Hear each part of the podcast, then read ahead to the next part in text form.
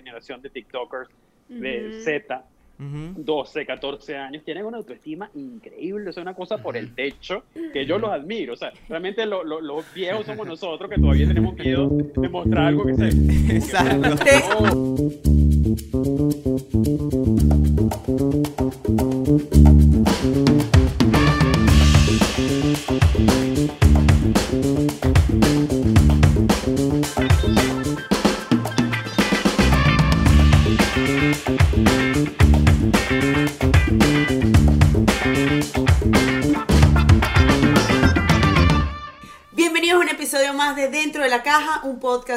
exploramos herramientas creativas para tus ideas. El intro anterior estaba mucho mejor y más movido, pero bueno, aquí vamos. Pero eh, Desde la ciudad...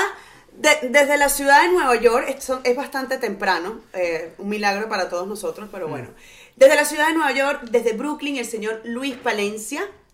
Eh, desde la ciudad de Chicago estamos la señorita René, el señor Ches y desde la ciudad de Caracas, porque me voy a presentar de último, desde la ciudad de Caracas está el señor Alec Méndez. Concha, Bienvenido. Por fin se logró. Por fin. ¿Dónde está la botella de champán que me prometiste? Uy, está enfriándose, ya va. Pero un momento. ¿Qué pasa? Ya va que estoy terminando de, terminando de, terminando de reparar el intro de mierda que acabo de hacer como siempre.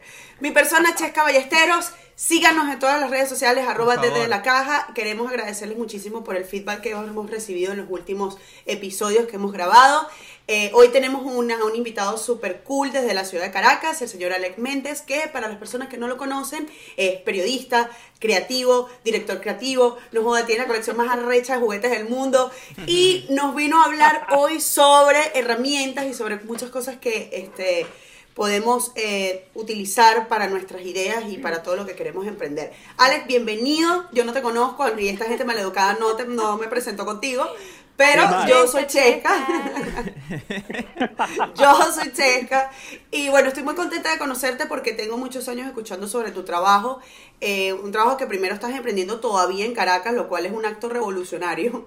Porque bueno, eh, hacer proyectos en Venezuela es jodido. Así que queremos como que tú mismo te introduzcas. Tú eres director creativo, pero antes de eso periodista. Empezaste con el periodismo primero, ¿cómo es la cuestión? ¿Cómo comienzas?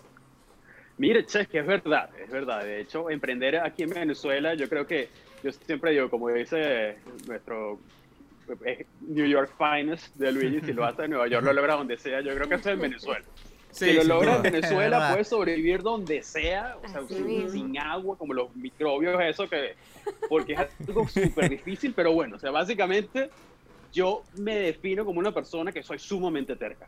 Y yo creo que eso ha sido la base de toda mi, mi, mi, carrera, porque realmente yo no acepto un no, un no se puede por respuesta. Yo siempre he sido demasiado porfiado, si se quiere. Entonces, yo desde toda la vida había dibujado, era el típico niño que estaba en, en, el, en el, fondo del, cole, del salón haciendo muñequitos, haciendo origami, haciendo plastilina, no sé qué. Eventualmente yo quería estudiar diseño, y, pero también mi mamá y mi papá son periodistas, o sea, ellos son, son, una especie de Wikipedia en vivo. Entonces ellos eh, eran una influencia demasiado grande para mí, son una influencia para, para grande para mí. Entonces empiezo a estudiar comunicación social, pero al mismo tiempo también no dejo de, dedicarme a mis proyectos creativos. Entonces fue algo muy loco porque eventualmente me gradué de periodismo, soy comunicador social, soy locutor también, pero de alguna manera como hice un ecosistema, o sea, yo me creé mi propia burbuja a lo Matt Damon en, en, las películas de Marte, donde todo lo que yo a mí me gusta, yo lo integré en un ecosistema que eso lo he podido hacer que funcione en Venezuela cosa que no ha sido muy difícil, ha sido uh, unos buenos orgánico, pero pues. también unas buenas recompensas. Orgánico total. Entonces, afortunadamente, eh, todo ha funcionado bien. No sé hasta cuándo me vaya a funcionar, no sé hasta cuándo esté en Venezuela, pero mientras estoy acá, yo estoy haciendo lo que más me gusta. Claro, y además. Las oportunidades y ya.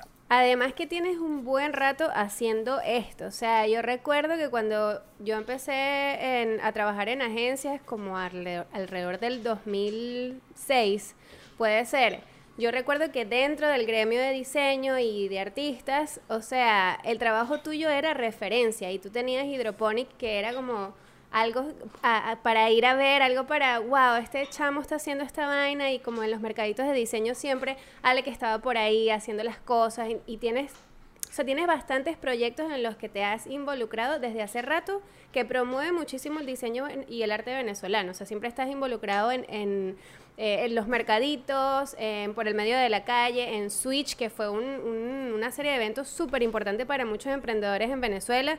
Así que eso me parece también súper fino de tu carrera, que no solamente es que creas para, porque te gusta, sino que abres espacios para otras personas también. Bueno, por eso hablaba de la ramificación, ¿no? De la ramificación de tu trabajo. El, ramificar te permite, o sea, si tú eres, tú eres un líder, lo que le llaman líder innato, o sea, tú sin darte cuenta has liderado cualquier cantidad de proyectos y ramificas. Y a partir de ahí recoges frutos y eso eso se ve. Sí, pero yo, quería, yo quería saber. Gracias a la hora. Yo, yo quería saber cómo de dónde nació, de dónde nació como esa necesidad tuya de abrir espacios para otras personas, pues. Mira, René, fíjate. De hecho, me estoy acordando que yo creo que nos conocimos con Aeropónica hace mucho tiempo. cuando, cuando estaba. Eh, yo, yo creo que la que tengo más tiempo conociendo aquí es René y a Luis. Los newcomers, que son el señor César. Y, que, me cae muy bien. Ah, ya me cae más bien que, que, que, Coño, déjame ver qué tengo que decir ahorita. Definitivamente. No, tú sabes cómo es la cosa. Mira, René, fíjate que. Es que hay una, hay una cosa que a mí siempre me ha motivado y es que, eh, o sea, yo, yo desde, desde muy pequeño, yo estaba como muy metido, pequeño, digamos, eh, finalizando el, el, colegio, todo esto, yo estaba muy metido en mi mundo, yo siempre he estado muy metido en mi mundo, yo he sido como una especie de renegado de, todo esto. Y de alguna manera veo todo lo que está sucediendo, eh, toda la movida, o sea, yo era una persona que ni salía de su casa, ni, ni mucho me rumba, ni nada, o sea, yo empecé a, integrarme a Simple, que era un colectivo de, DJs y DJs, ya cuando tenía como 21, 22 años. O sea, que era como una de mis dos primeras rumbas en la vida. O sea, yo soy demasiado gallo en la vida, como pueden ver. Y estoy orgulloso de eso. Me, me, ha, me ha ayudado. Entonces, de alguna manera, yo siempre he sentido que que no solo es decir como que, wow, mira, yo tengo esta carrera, yo tengo estos logros, sino también hay demasiada gente que está haciendo muchísimas cosas aquí en Venezuela y la diáspora, todo el mundo está regado por el mundo. Y de alguna manera yo me he dado cuenta que, que quizás yo cuando comencé Picta, que era un Picta un portal de, de diseño de, y de un portal de noticias, de diseño, de tendencia, de música, de todo, eso comenzó en el 2011 y comenzó por la necesidad precisamente de que yo estaba comenzando Hidrophonic, yo estaba en los mercados de diseño, veía a Vanessa Bulton, venía, veía a Papusa, veía a Burundanga, veía todo este movimiento de diseñadores, y yo decía, oye, pero en ningún medio tradicional los están reseñando. O sea, tú metes cualquier nacional, universal, todo, y no existía para ese momento. Entonces yo siempre he sido como de, crearme las oportunidades. Yo que bueno, si yo quiero que este movimiento servir de alguna manera como apoyo a este movimiento de difusión, bueno, vamos a hacer un medio.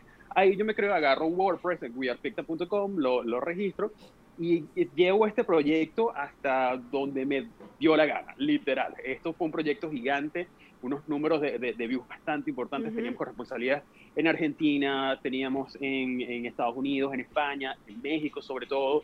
Eh, los corresponsales de México vieron cualquier cantidad de, conciertos gratis a punta de que eran prensa de pizza. Y yo lo que máximo que veía era guaco, una, cosa así. eso, todavía lo llevo acá. Pero algún día, algún día.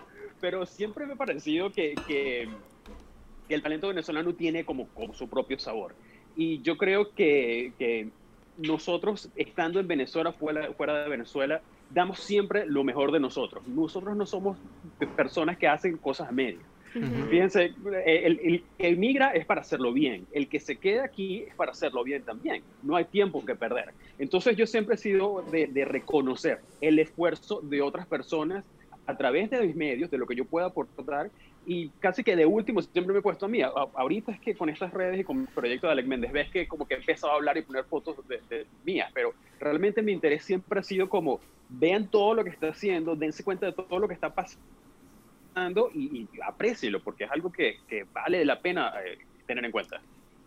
Sí. Sí, sin duda. Y, y, a mí también me llama mucho la atención como, o sea, que tú has visto pasar eh, como par de generaciones en el sentido de, yo siento que como cada cinco años hay como una pequeña ola de nuevos diseñadores, de nueva gente que están haciendo cosas interesantes y que proponen no solamente en diseño, también de música, fotografía, lo que sea.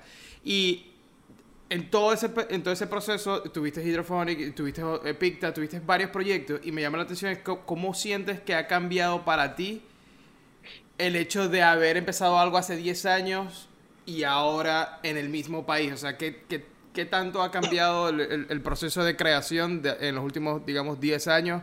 Que bueno, obviamente toda la situación del país ha empeorado, pero quiero también llevar esto a si hay alguien que pueda estar escuchando este episodio, digamos, en Chile, en Ecuador, en Perú. O sea, ¿cómo, cómo tú has, no sé si sobrevivido es la palabra, pero cómo has sabido sobrellevar todos estos obstáculos que te ha puesto el, país, que son cosas que tú no controlas. Eso, mantener y evolucionar. Como que, ok, yo no controlo esto, pero ¿cómo hago para seguir? Exacto. Bueno, Luis, fíjate que yo comencé, eh, o sea, yo he tenido varias etapas. Yo comencé primero como circa, que era Villa y de Simple. Comencé en el 2002, 2002, 2003. Luego Hydrophonic, que era una tienda nada más de vender cosas de diseño. Luego evolucionó, evolucionó al 2005. O sea, yo, mis, mis, mis años son 2003, 2005, 2011 y 2019. O sea, eh, eh, hay unos, unas etapas que corresponden a, sucesos en Venezuela que, que, que, ha, que, han acontecido, que han cambiado totalmente el panorama. Cuando yo comencé con Hydrophonic era una, una movida de diseño súper buena. En Venezuela habían proveedores para hacer cualquier tipo de cosa y si no los tenías, que pedías por internet en China, te lo traían en un día. O sea, una cosa y nada era caro, el dólar estaba barato. Había mucha gente acá. Era una cosa que en su momento todo estuvo como bien eh, alineado para que se diera esos, esas explosiones de diseño y de emprendimiento en Venezuela. Sin embargo, obviamente, de lo que es las marcas de diseño, 2005, más o menos 2008 terminó, luego hubo un hueco terrible de Interstellar, así, un hueco negro, y luego, como hace dos o tres años, ha, habido como un resurgimiento de una generación totalmente nueva, porque la generación tuya y mía, de todos nosotros, ya está en otra cosa, ya se fue, ya tiene otras, otras cosas, pero la generación ahorita son chamos de 20, 21, 22 años, que de hecho es como la, la media de, mi equipo de, de, mi estudio Blacksmith, que tengo que, yo me siento a veces como Gandalf, porque nuestra oficina está al lado de la casa. Y yo le decía, oye, ¿tú sabías que ahí se estrelló un avión cuando hubo un, un acontecimiento en tal año?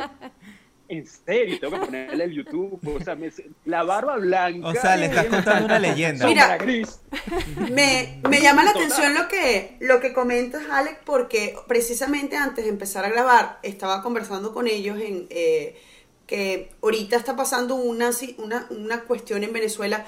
Obviamente lo estoy viendo desde muy afuera, pero pasa de que exactamente eso, tu equipo creativo es sumamente joven y por ser sumamente joven, también es sumamente gente sin experiencia, que está aprendiendo, que está, que está absorbiendo, pero también la situación del país está llevando a muchos jóvenes a que, a que eh, integren puestos de trabajo que no les corresponde porque todavía no tienen la experiencia, pero no hay capital humano para cubrirlo. Entonces ocurre que de repente las ideas o lo, o, lo que, o lo que se ejecuta es como bastante escaso porque obviamente no tienes la experiencia suficiente para liderar un equipo, para tal cosa.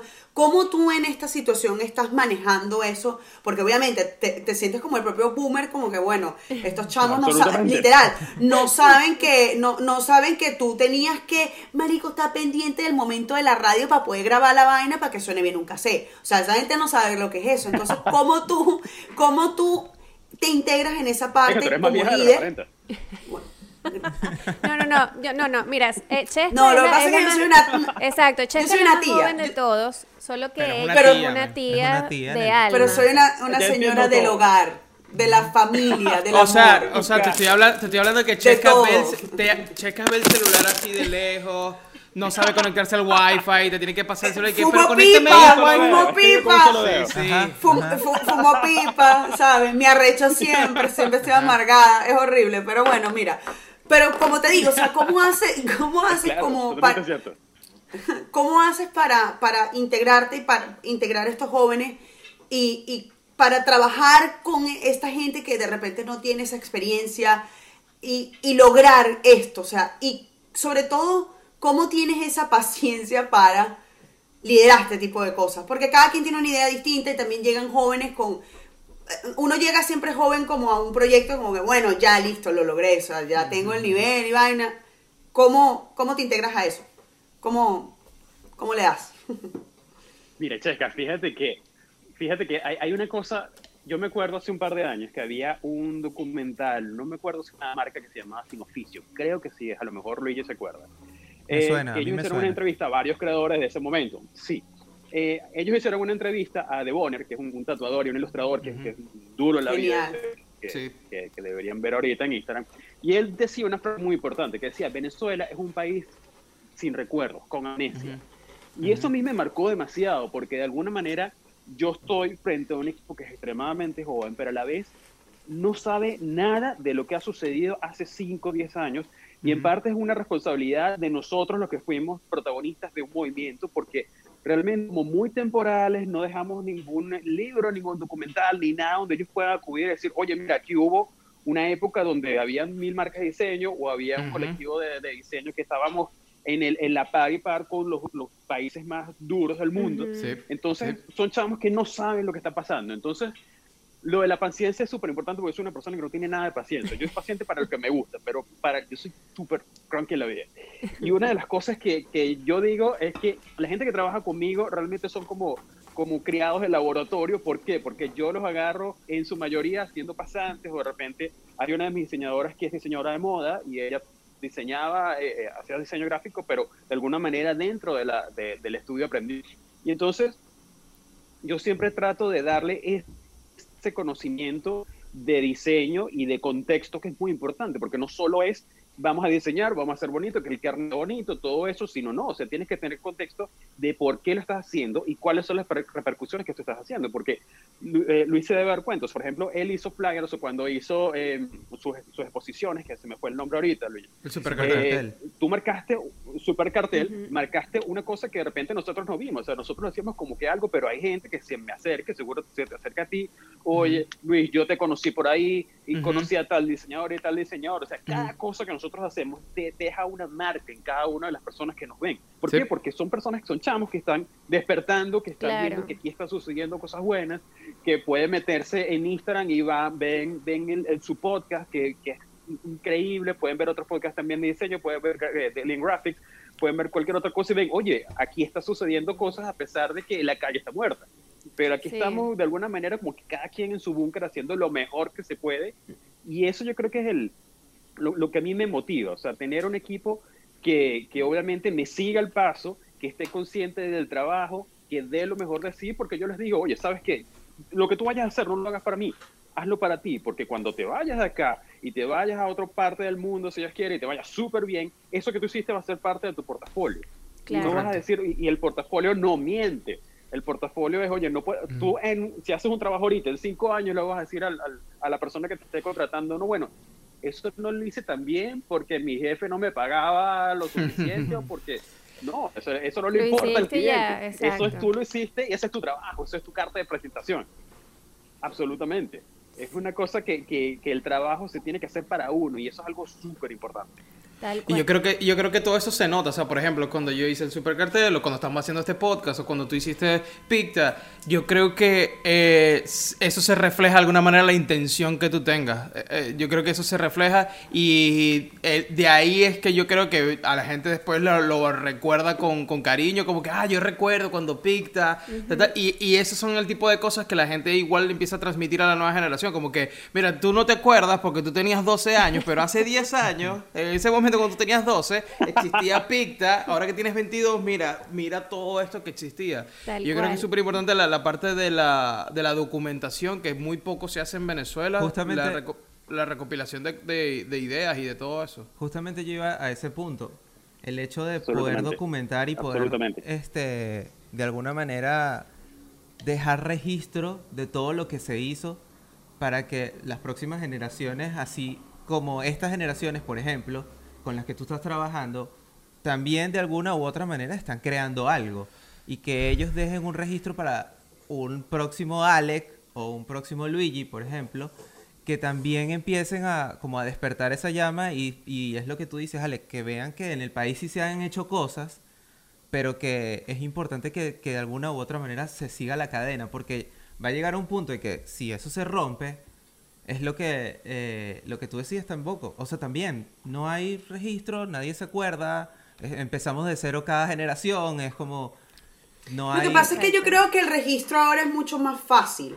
Claro. Porque, o sea, por ejemplo, hace 10 años cuando se hizo por el medio de la calle, estamos hablando que la mayoría o estábamos en la, en la universidad o estábamos en, en otro momento y yo recuerdo que eso se anunció por las universidades, pero no fue que, o, o me acuerdo había muchas fotos en Facebook, en ese momento estaba como que el boom de Facebook y era eso, como que el- las redes sociales estaban en un proceso de crecimiento que literalmente nuestra generación es la que ha crecido, e ido creciendo con esto porque antes tú anunciabas vainas por MySpace. Por, eh, o por Space de live de. Messenger, o sea, una vaina que la gente no tiene ni idea. Entonces, como que eso también ha sido, ahora yo creo que es mucho más fácil de documentar porque también hay manera, lo- la forma de registro creo que es mucho más fácil ahora. O Ahora, sea, Claro, tú- sin duda. A- Alec, una pregunta.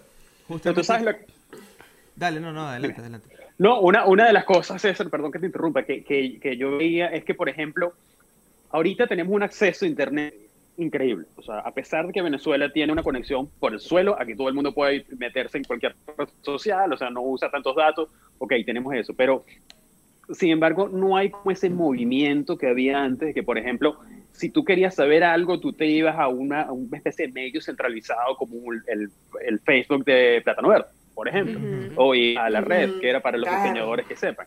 Sino ahorita todo el mundo está como en su mundo.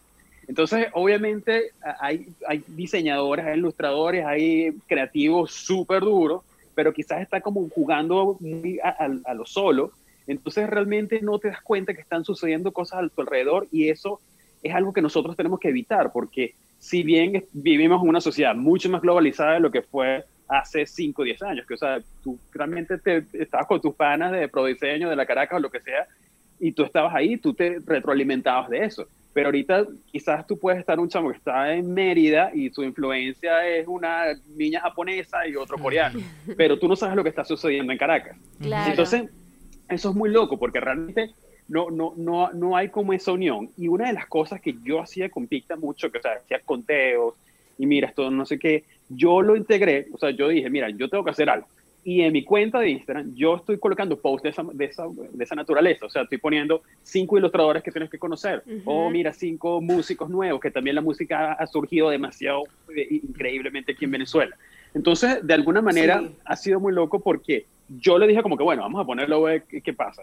Y la respuesta ha sido súper buena, porque hay gente que me escribe, mira, yo estoy en Noruega, yo tengo cinco años acá, pero yo no sabía que existía Luz Fresco, no sabía que existía Tres, no sabía que existía, existía dentro de la caja. O sea, una Claro. cosa que, que hay, que hay que de alguna manera eh, darle ese, esa visibilidad Ese a todos esos espacio, talentos exacto. que ese Pero- espacio, porque si no se lo damos no existen, es muy loco, o sea, no hay, no hay, no hay, no hay la cultura de promoción, no la tenemos los, los artistas, lamentablemente. Creo que hay una so- sobresaturación también, porque las redes sociales, así como han permitido esta, esta muestra, esta, esta, esta forma de mostrar eh, creativos y demás, también es un exceso porque hay miles y millones y llega un momento que se pierden. O sea, te pierdes entre miles y te cientos de personas que están haciendo también emprendimientos.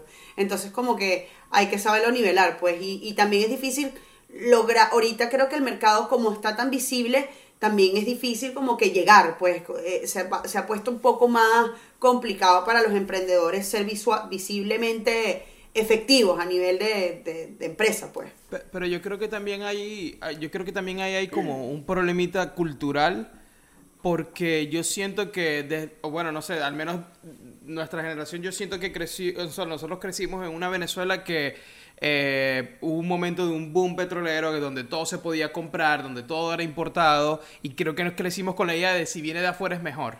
Entonces creo que ahí también hay una- un pequeño chip de esta idea que se ha transmitido de generación a generación de, no, aquí en Venezuela, imagínate, aquí estamos todos mal, este, todo esto está difícil, aquí no hay tanto talento, mira a esta persona que está en Noruega, mira a esta gente que está en Inglaterra haciendo cosas increíbles y como que no nos enfocamos, o sea, no estamos viendo lo que está pasando en casa, entonces tienen que salir proyectos como Picta, como lo esto, como lo otro, para mostrar un poco y al final también eso se queda como en un nicho de personas, ¿no? Pero, eh, pero yo creo que igual, o sea, es tan importante crear ese espacio como está diciendo Alec también, precisamente porque como ahorita cada quien está en su peo y está en su mundo, incluso cuando esto es un pedacito y capaz muy, eh, no sé, un grupo muy selecto de personas lo ve, está allí. Y la idea es que haya Correcto. registro y que quede registro de que eso pasó, de que eso, eso está en Venezuela, de que en Venezuela están estos artistas increíbles y la gente se va a ir llegando. Yo creo que lo importante es que no se pierda en el tiempo y en esa saturación claro. De la que está eh, hablando Chester. Y a eso sumarle el tema de la representación, de que, de que chamos que puedan estar ahorita graduándose en escuelas de diseño, por ejemplo, vean lo que se está haciendo y que digan, oye, un- como tú dices, Alex, alguien que está en, en Mérida, diga, oye, mira lo que se está haciendo en Caracas, yo quiero estar ahí Claro. o quiero, quiero pertenecer a esta comunidad por X o por Y, porque me siento identificado, en fin, porque me gusta. Eh, porque de una u otra manera eso va a ser un efecto dominó y va a hacer que otras personas también entiendan que, como dices tú, Luigi, no solo lo de afuera es, es bueno, también aquí, pues, pero si no lo ves, no sabes. Y, y una cosa también, yo creo que eh, con artistas Totalmente. emergentes, porque tú también compartes bastante de eh, cinco ilustradores que, que tienes que ver, o sea, de gente que va, eh, digamos, apareciendo por allí, es bien importante porque eso a, lo- a esos chamos, a esas personas les da como un impulso de, ah, mierda, o sea, lo que estoy haciendo está bien, hay alguien que está notando eh, mi trabajo, yo le voy a seguir echando bolas. Y creo que tú siempre has tenido ese elemento, sobre todo con Picta, porque has creado espacios otra vez para personas que capaz la- las otras personas no conocían. Y a mí en particular me pasó con, con Surreal, que recuerdo que yo estaba eso, en mi marca de, de accesorios. Claro. Yo estaba con mi marca, yo en mi casa cosiendo mis cositas, este, pero yo siempre también, di- digamos que trataba de hacerlo lo mejor que podía con los recursos que tenía para ver qué, qué nacía de allí. Y recuerdo que Picta me hizo una reseña de la marca y para mí eso fue como, mierda, o sea, sí lo estoy haciendo. Yo sé quién me va, claro. ya sé Lo que, ya sé quién me va a coger el ruedo de la falda que tengo ahí. Cállate, aquí tengo mi máquina de coser todavía. Pero, o sea, lo que digo es que en verdad a uno a veces le hace falta, porque uno como que a veces no se cree el- que, que está haciendo algo bien, ese, ese knock como, mira, sí, o sea... Esa lo que- palmadita en la espalda. Exacto, lo que tú estás haciendo, Claro, coño, está fino, claro. pues, y que lo sigas haciendo ahorita me parece increíble. Y pero también creo que para las personas, para las otras personas que, otros diseñadores que lo vean, digan, ah, mira, él salió reseñado, entonces sí existe un lugar donde yo puedo salir reseñado. y si- Eso. Si, sigo trabajando duro, yo también voy Exacto. a llegar ahí. Exacto. Y fíjate que un- una de las cosas que, que a mí me, me- me da como una, una felicidad interna es que precisamente cuando todas estas marcas salieron, eran muy po- poquitas y la gente como que les volteaba los ojos, ¿no? Eso está hecho en Venezuela, no sé qué. Ahorita que todo el juego ha cambiado, que importar es mucho más complicado que comprar acá, entonces vemos a grandes cadenas que le están eh, jalando a marcas de acá, oye, por favor, métete acá, no sé qué, y eso es así como una venganza interna que, ah, pensabas que nosotros no Ahora valíamos sí. nada y ahora estás ahí. Pero una de las cosas que, que a mí me ha gustado de esto es que, en relación a lo que ustedes decían, la, la, el- generalmente el artista, el diseñador, el creativo, o sea, yo, yo le hablo a creativo, porque puedes ser, tú puedes ser todo lo que puedes tener una marca de eso, eso, eso ya eso no, no aplica. Eh, nosotros tenemos que aprender cómo promocionarnos, porque eso es muy importante. Lo que tú decías, eh, René, o sea, por ejemplo, cuando Picta te hizo esa reseña, era, era un otro tiempo donde, bueno, o sea, te daban como una especie, de- validaban tu idea, oye, mira, quizás eh, lo que estoy haciendo, lo estoy haciendo bien porque salí en este medio y voy a seguir haciéndolo porque, bueno, o sea, le gusta a alguien. Y eso es algo que nosotros tenemos que hacer, pero esa época de que los medios te cazaban y te encontraban como Pokémones, eso ya no existe. Ya esos medios desaparecieron. Entonces, ¿qué sucede? Los creativos tenemos que ponernos las pilas y saber cómo promocionarnos, porque no solo Sí. es que yo soy el mega ilustrador, que seguro ustedes conocen miles, y yo también, que el tipo es una- un monstruo ilustrando y está en su casa esperando a que venga, no sé, el, Totalmente. oye, tú eres bueno, que sal si te damos un contrato, una cosa así. Y eso no puede ser, ¿por qué? Porque a la medida que tú estás encerrado en tu casa y estás esperando que venga alguien y ese alguien no va a venir, tú te vas a desanimar, y te vas a desanimar, Claro. vas a abandonar el proyecto, eso que te gusta, no, no, no le gustó a nadie. Tú dices, no le gustó a nadie, de repente le gustó a mucha gente, pero es que tú no te pusiste el movimiento. Entonces, Claro. eso es una de las cosas que yo creo que ahorita eh, en las instituciones de, de diseño y las universidades y todo esto tienen que enseñarlo, porque no solo es ser, eh, eh, formar la persona que va a estar un 9 to 5 en, en la oficina o que de repente vas a estar eh, de freelance, sino tienes que ponerte las pilas, tienes que manejar las herramientas que, que existen ahorita. Estamos en una época increíble para promocionarte, tienes miles de redes sociales elige la que más te gusta, ponte las pilas, métete en videos, eh, Luigi cada rato habla de eso, o sea, es algo que, que, nosotros como creativos tenemos que hacerlo, porque si nosotros no nos promocionamos, nadie lo va a hacer. Entonces, por ejemplo, eso es una de las cosas que yo aprendí, porque como yo les decía, yo me he dedicado casi que el 100% a hacer la, la cara detrás de los proyectos y muy pocas veces salía yo casi que cero. Entonces yo dije, oye, bueno, la primera vez que monté una foto en el Instagram mía fue como que van a decir que soy un sobrado, o sea, cosas de diseñador loco, así que, así que soy un, un, sobrado, que no sé qué, y la gente reaccionó bien. Y seguí montando otra foto, reaccionó bien. ¿Por qué? Porque me tengo que promocionar. Y no es una cosa de que, oye, mira lo que tengo, nada, sino mira, aquí estoy, estoy vivo. yo, Y sobre, no, sobre todo, sobre todo promocionar autenticidad. O sea, promocionar que tú realmente, eh, es, mira, esto es lo que yo soy y punto. O sea, en todos los sentidos. Yo creo que eh, una de las, cosas que hay que aprender desde muy joven es a ser auténtico, porque eh, te, durante el proceso de aprendizaje que es hasta que te mueras, pero cuando comienzas a empezar a ver perspectivas y todo lo demás, siempre quieres agarrar, no quiero ser como tal persona, quiero ser como tal, quiero ser como tal, pero no piensas como que quiero ser yo y que la gente vea lo que soy yo. Y eso, eh, por lo menos tú, eres, tú, tu trabajo se ha, una de las, se ha caracterizado mucho por ser auténtico y, y eso es demasiado importante. Digo, demasiado. Es todo, es la base de todo. Una, una pregunta, ¿tú sientes que en los últimos, digamos, 10 años, proyectos, iniciativas, ideas, todo lo que has hecho, pero ¿cómo ha cambiado Alec a, nivel personal? O sea, ¿qué sientes tú que hoy día tú dices y que yo hace cinco años quizás esta oportunidad la perdí o no la supe valorar porque yo estaba en un mal, una mala posición personal, qué sé yo, o sea, porque yo siento que es lo que tú dices como que no solo formar al diseñador o a los creativos de a ejecutar, sino también toda la parte personal de, ok, ya va, cómo yo me promociono, en realidad esa promoción va a empezar cuando construyamos un poco de autoestima y empecemos a, ponernos allá afuera, o sea, ¿qué ha cambiado para ti en los últimos 10 años de, de trabajo, por ejemplo? Fíjate, Luis, yo, yo tengo un cuento. O sea, realmente, donde estoy ahorita, que es Blacksmith, que es mi estudio, que, que, estamos aquí en Caracas, yo lo comencé en el 2013. En el 2013, esto fue un periodo donde yo estaba todavía con Picta, de decidir poner un, break y dije, bueno, ¿sabes qué? Voy a, voy a hacer mi propia agencia, ya creo que yo tengo la, la, el conocimiento suficiente.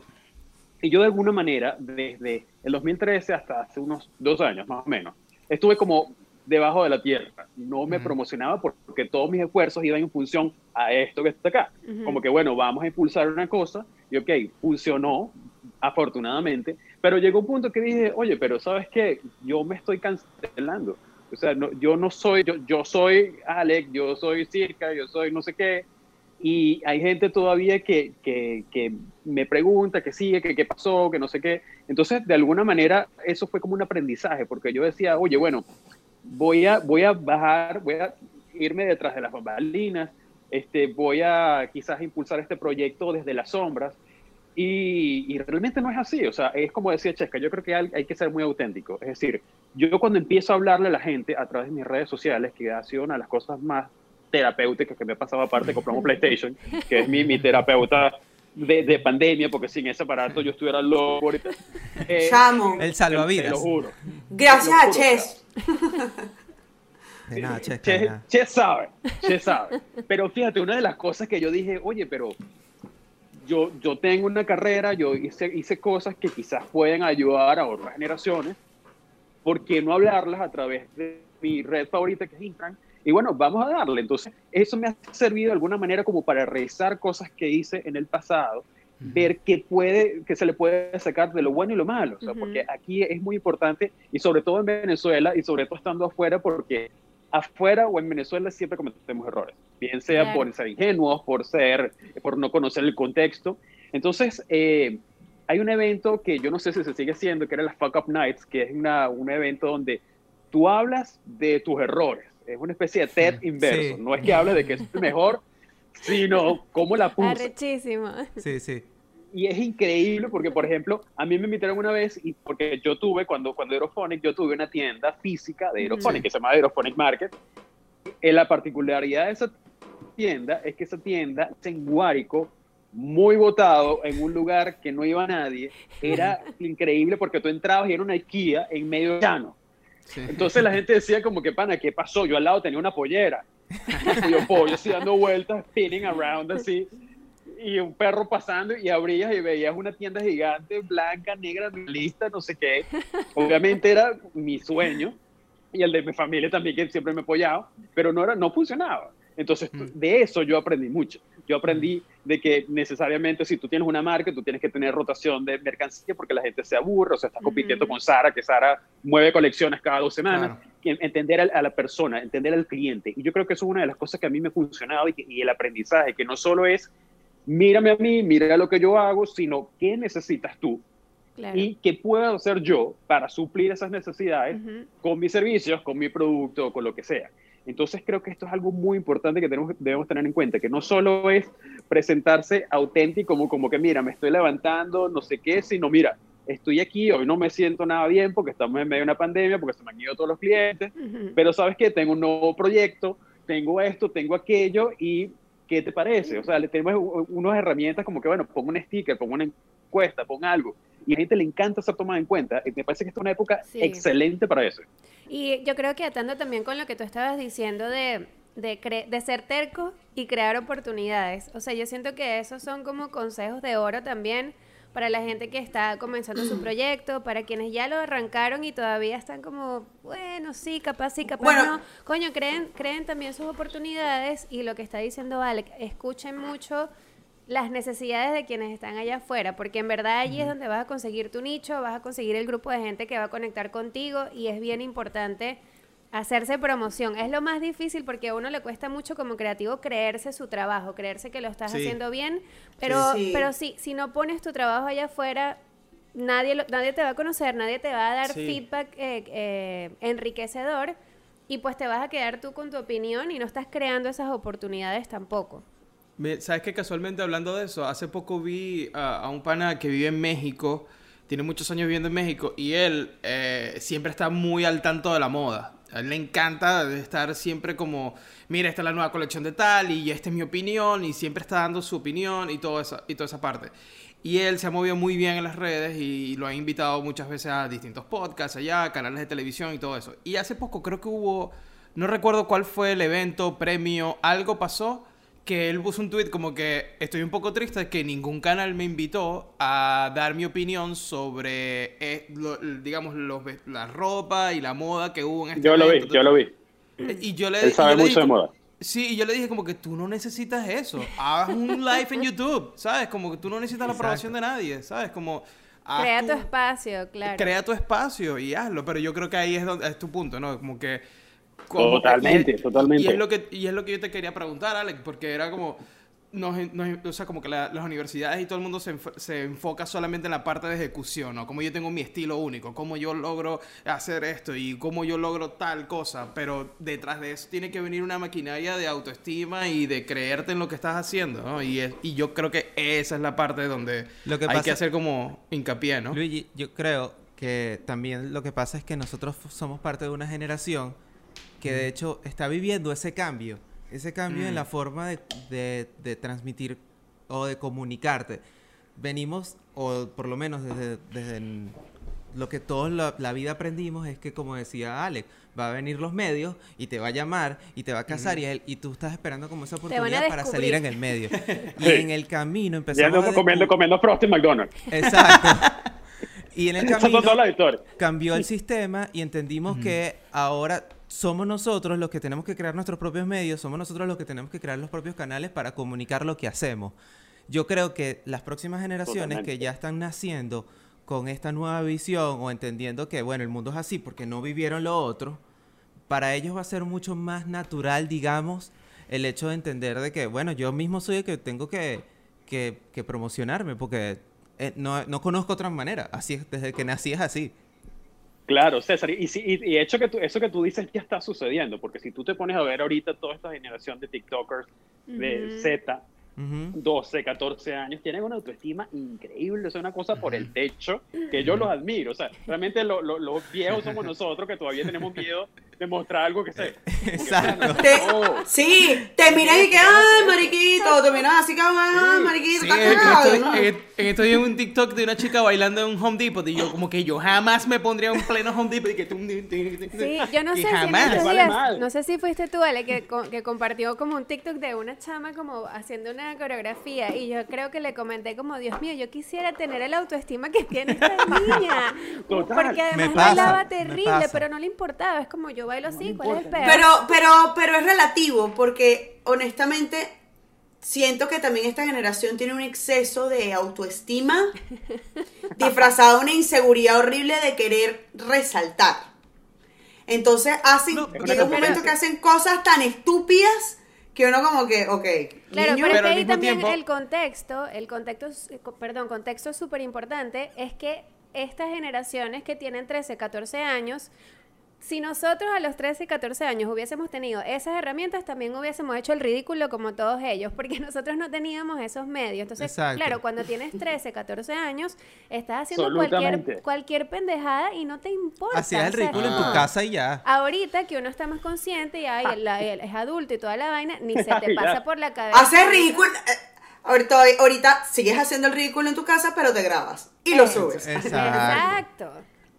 No, pero, pero al mismo tiempo nosotros también teníamos como que esa parte, o sea, era como que yo voy a hacer este proyecto y si sale bien, sale bien, ¿sabes? Como yo no sé qué va a opinar la gente, pero vamos para adelante y hacemos proyectos y sacábamos website y ah, vamos a ver qué pasa, ¿no? O sea, también Sí. uno se, se arriesgaba. Dan- sí, dándose sus coñazos y viendo qué funcionaba y qué no también, pues. Alex, y ahora en, en todo esto de, de la- de la parte de la pandemia, oh, ya, perdón, yo creo que te interrumpimos cuando ibas a decir algo de, de lo de TikTok, de la autoestima, algo así. Creo que te interrumpimos, perdón. ¿O no? No, nada, eso, eh, no, eso mismo que está diciendo, eso mismo que está diciendo Chesca, eh, exactamente, eso es una cosa que yo envidio, porque o- si bien, eh, obviamente hay un, una- un elemento de, de inseguridad, siempre va a haber elementos Ujú. de inseguridad, pero realmente yo creo que es mucho menor que el que podemos tener nosotros que, eh, eh, mostrando nuestro trabajo, Ujú. nuestra cosa. Y de hecho, hace, hace un par de, de- de semanas yo coloqué un post que decía que por qué era tan difícil para nosotros los creativos cobrar.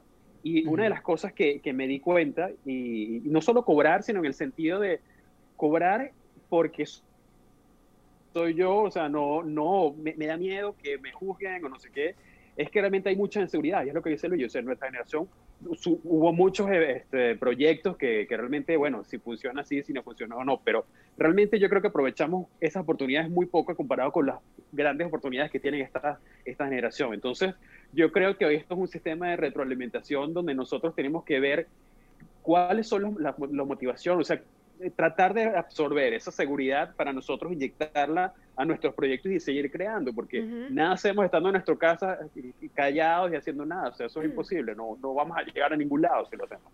Tal cual. Total. ¿Y cómo fue tu proceso, o sea, ahora que tienes de un estudio, que tienes gente que, digamos, sueldos, eh, pa- pagar nómina, tal, todo esto? ¿Cómo, ¿Cómo ha sido tu proceso de crecimiento en esa parte Gracias de por recordármelo, Luigi. No, ahorita, ahorita Alki que. Ahorita que el paga carajo que, bueno, ya va, que está Pagar haciendo los sueldo, cheques no, aquí. no, yo- No, yo los cheques que de la quincena. Que esta semana Los es que- quincena. y que mi, mi- mi quincena uno, mi quincena dos. Exacto. Pero todo ese proceso, ¿cómo, cómo estuvo? eh, ¿Qué, ¿Qué aprendizaje te ha dado al momento de cobrar y también ta- en una economía tan cambiante como la de Venezuela? O sea, ¿cómo, cómo has ido eh, aprendiendo a, a ponerle precio al trabajo, básicamente? O sea, ¿cómo has ido tú aprendiendo a negociar y a dejar siempre como tu punto bien firme al al momento de cobrar tu trabajo? Mira, Luigi, fíjate una cosa, yo soy muy terco. Ajá. Yo, a mí me gusta, yo soy un control freak horrible, soy una persona inamable, lo siento. Tú tienes que ser sincero, porque yo siempre quiero estar en control de todo, o sea, yo, yo, yo no puedo dejar que otras personas hagan, pero en algún momento de mi carrera yo sentí que eso me estaba frenando, porque, o sea, yo no puedo hacer todo, o sea, yo, Claro. yo, yo, yo sé de todo un poco, pero no lo sabes todo, nadie sabe todo al 100%. Ujú. Entonces yo, eh, en base a eso, yo inicio este estudio que es Blacksmith y bueno, yo me, me permito integrar personas que de alguna manera suplan lo que yo no tengo tiempo para hacer o, o que tengan habilidades muy específicas que yo no poseo. Entonces, eso a mí me ayudó mucho a delegar. Y yo creo que esto es una de las cosas que los creativos debemos tener en cuenta. O sea, a pesar de que nosotros podemos ser perfeccionistas, que el perfeccionismo es una pared para las inseguridades, que es algo que nos frena, es el freno de mano de nuestra creatividad, tenemos que darle el paso a personas para que nos ayuden. O sea, todos tenemos habilidades individuales que, en conjunto son muy buenas para, para, para crecer, hacer crecer una organización con esto, con este estudio, a mí me enseñó eso. Primero, delegar, confiar en las habilidades de cada una de las personas y sobre todo darle valor a mi trabajo. ¿Por qué? Porque en un momento, en un principio, yo decía, bueno, yo puedo tener ayudantes, asistentes, para que me ayuden, o sea, como que, mira, no quiero mandar un correo y mándame eso, pero realmente eso no es delegar. Eso es algo que tú puedes hacer a Siri que te recomiende, que te recuerde en cinco minutos y lo va a hacer. es confiar en esas personas. Entonces, obviamente, eso a mí me sirvió para ver, oye, ya yo tengo otra estructura de costos, o sea, yo tengo renta, yo tengo salarios, yo tengo bonos, yo tengo cosas, yo no puedo cobrarte un logo como te lo cobraba haciendo freelance. Claro. Entonces, eso, eso internamente a mí me sirvió bastante porque me di cuenta que antes, primero cobraba muy barato para lo que daba. Clásico. creo que eso nos pasaba a todos. O sea, clásico que tú dices a un cliente de millones de dólares, tú cobrabas una cosa por nada y es como que, ¿qué hice? O sea, yo pude tener una camioneta ahí parada. Entonces, obviamente, eso, eso me ayudó a decir, bueno, mira, yo tengo que cobrar bien porque yo tengo cosas, yo tengo una familia que yo les guía a Black mi familia que mantener, o sea, tengo que ayudarlos. Entonces, eso me ha ayudado bastante en el sentido de que eh, cuando uno recibe una propuesta o no recibe algo, uno tiene que meter muchísimas cosas en ese presupuesto en cuanto al hecho de cobrar. ¿Por qué? Porque generalmente cuando somos freelance, cuando somos eh, independientes, eh, nosotros cobramos lo que nosotros nos parece y ya. O sea, a veces el logo me, a mí me parece que cuesta 20 porque yo necesito unos zapatos que me cuestan 20. Entonces, eso, eso es lo malo. Uno Casi que estás haciendo un trueque. En a las necesidades inmediatas. O sea, si yo tengo... Exactamente, y eso es lo que pasa ahorita, sobre todo en, la Venezuela ahorita, que tú ves eh, promociones de, de redes pues, y de no sé qué cosa por 25 dólares y te hago un logo por 5 y te regalo unas papitas, y un, un chaguarma, una cosa así que no vamos a llegar a ningún lado si nadie sabe cómo valorar tu trabajo. ¿Por qué? Porque yo entiendo que estamos en una situación de necesidad, estamos en pandemia, estamos en una época totalmente atípica donde los mismos parámetros para cobrar del 2019 no son los mismos que el 2021. Pero también tenemos que tener en cuenta que todo lo que nosotros estudiamos, lo que, lo, que aprendimos, las horas de, de, de, instrucción que hemos tenido, solo tenemos que cobrar. O sea, no es solo yo te hago un logo en cinco minutos porque yo puedo hacerlo en cinco minutos, sino cuánto tiempo tú invertiste en aprender de tipografía, en aprender de paletas de colores, en aprender el programa con lo que lo estás usando, todo eso tienes que trasladárselo a ese cliente, porque si tú vas a un restaurante de esos caros y te cobran un pastel de foie así chiquitico y te lo cobran en 25 dólares, ¿por qué es 25 si es una cosa pequeña? Porque estás pagando por la experiencia de ese cocinero. Claro. Y es lo mismo que tenemos que aplicar nosotros los creativos. Los creativos somos unas personas que somos dispersas, pero también somos muy curiosas. Entonces, por ejemplo, como yo te decía, yo tengo clientes, por ejemplo, una clienta que es abogada, pero también tiene una marca de accesorios y tiene un podcast y tiene todo esto. Eso no se lo enseñaron en la universidad, eso lo tuvo que aprender ella, tuvo que comprar equipos, tuvo que eh, horas de, de, locución. Entonces, eso es muy importante, porque si nosotros no nos valoramos, nosotros nunca vamos a surgir. O sea, podemos ser mejores señores, pero si no sabemos cómo cobrar, no vamos a poder comprar ni los zapatos de 25 dólares ni nada. Tal cual, así mismo. Mira, Alec, para ir cerrando, nosotros siempre le, le preguntamos a nuestros invitados cuáles son esas herramientas que ellos tienen dentro de su caja, eh, porque precisamente todo este concepto es qué es lo que tienes a la mano para salir adelante. ¿Cuáles son esas herramientas que tú tienes dentro de tu caja para seguir haciendo cosas, para no parar, para estar siempre innovando y pues hacer tu carrera de la manera que la haces? Escúchale, yo había escuchado que las preguntas de Chile Barnaghi estaban rodando. ¡Wow! Yo me preparé, yo me preparé, yo vi. muy bien, muy bien. Viendo todo. Mira, Reina, fíjate, una de las cosas que a mí me mantiene siempre como andando es eh, no aceptar nunca un no por respuesta. Y esto es una de las cosas que yo le había hablado al principio. Eh, siempre esos no, la mayoría de las veces vienen de nosotros si tú tienes una idea, tú dices, eso no va a funcionar, eso no va a gustar, quizás no es tan buena la idea, entonces lo que yo llamo engavetar la idea.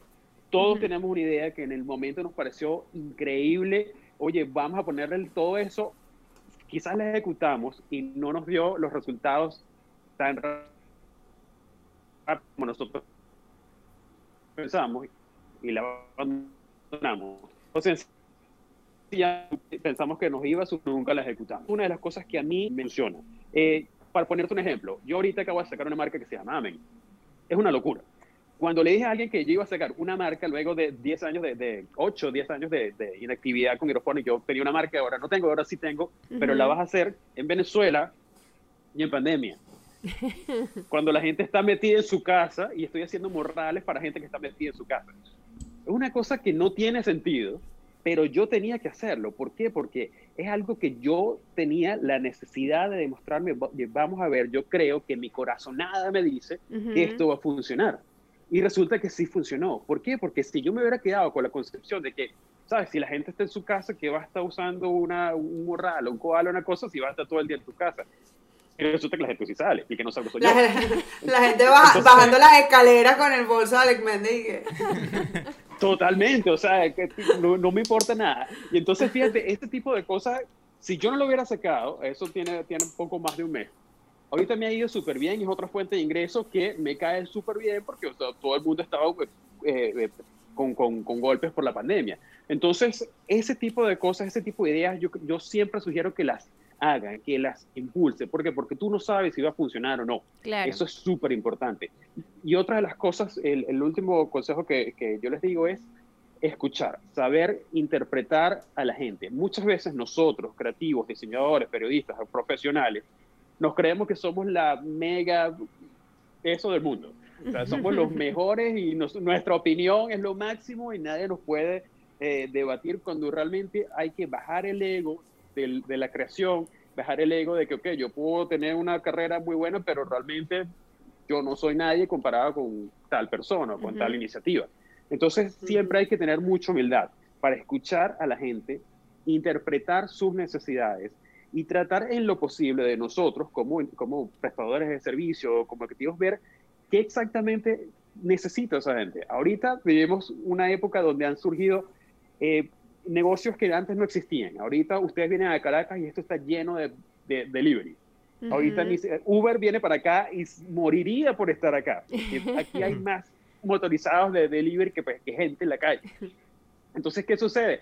Eso fue la idea de alguien que dijo, oye, estamos todos encerrados, este modelo de negocio funciona en otras partes del mundo, aquí la gente puede funcionar y funcionó. Entonces, de repente el juego ha cambiado totalmente ya el, teletrabajo funciona súper bien. Yo tengo ya, ya yo voy casi un año con todo mi equipo regado, todo el mundo en su casa, y no hemos bajado la calidad, ni hemos bajado tampoco la, camaradería. O sea, no, hemos, hemos, nos hemos mantenido unidos, y eso es algo que nos indica que hay que estar abiertos a los nuevos, a los nuevos tiempos. O sea, no hay que negarse. Estamos viviendo en una situación súper extraña, pero que hay que adaptarse, porque esto es lo que viene. O sea, no hay, no hay otra manera y hay que, hay que adaptarlo, o sea, hay que ponerse su, su, su mask y no sé, no sé hasta cuándo, pero hay que crear, o sea, no, no pensar que estamos en el apocalipsis, el apocalipsis pasa en Hollywood. O que, o que el mundo se, o, pensar que el mundo se detuvo. Hacer hasta tres meses en No se va a detener nunca, porque mientras tú te estás en tu casa llorando que se te fue un cliente, está otro preparando su portafolio para obtener dos y tres clientes nuevos. Así Entonces, esto es una, una batalla que siempre tienes que estar preparado, porque mientras tú estás dormido, viene otro y te quita lo que, lo que es tuyo, lo que te pertenece. Finísimo. Bueno, yo creo que ya hemos hablado bastante. Muchísimas gracias, Alec, en verdad. Sí, vale, Alec. O sea, demasiada información útil para tanto las personas que ya tienen tiempo en, en, Yo te dije este que hablaba mucho. como para quienes están entrando. Este, recuerden, por favor, seguirnos en todas las redes sociales, arroba de la caja, suscríbanse, déjenos comentarios, denle like, todo. Y Alec, ¿en dónde te pueden seguir las personas?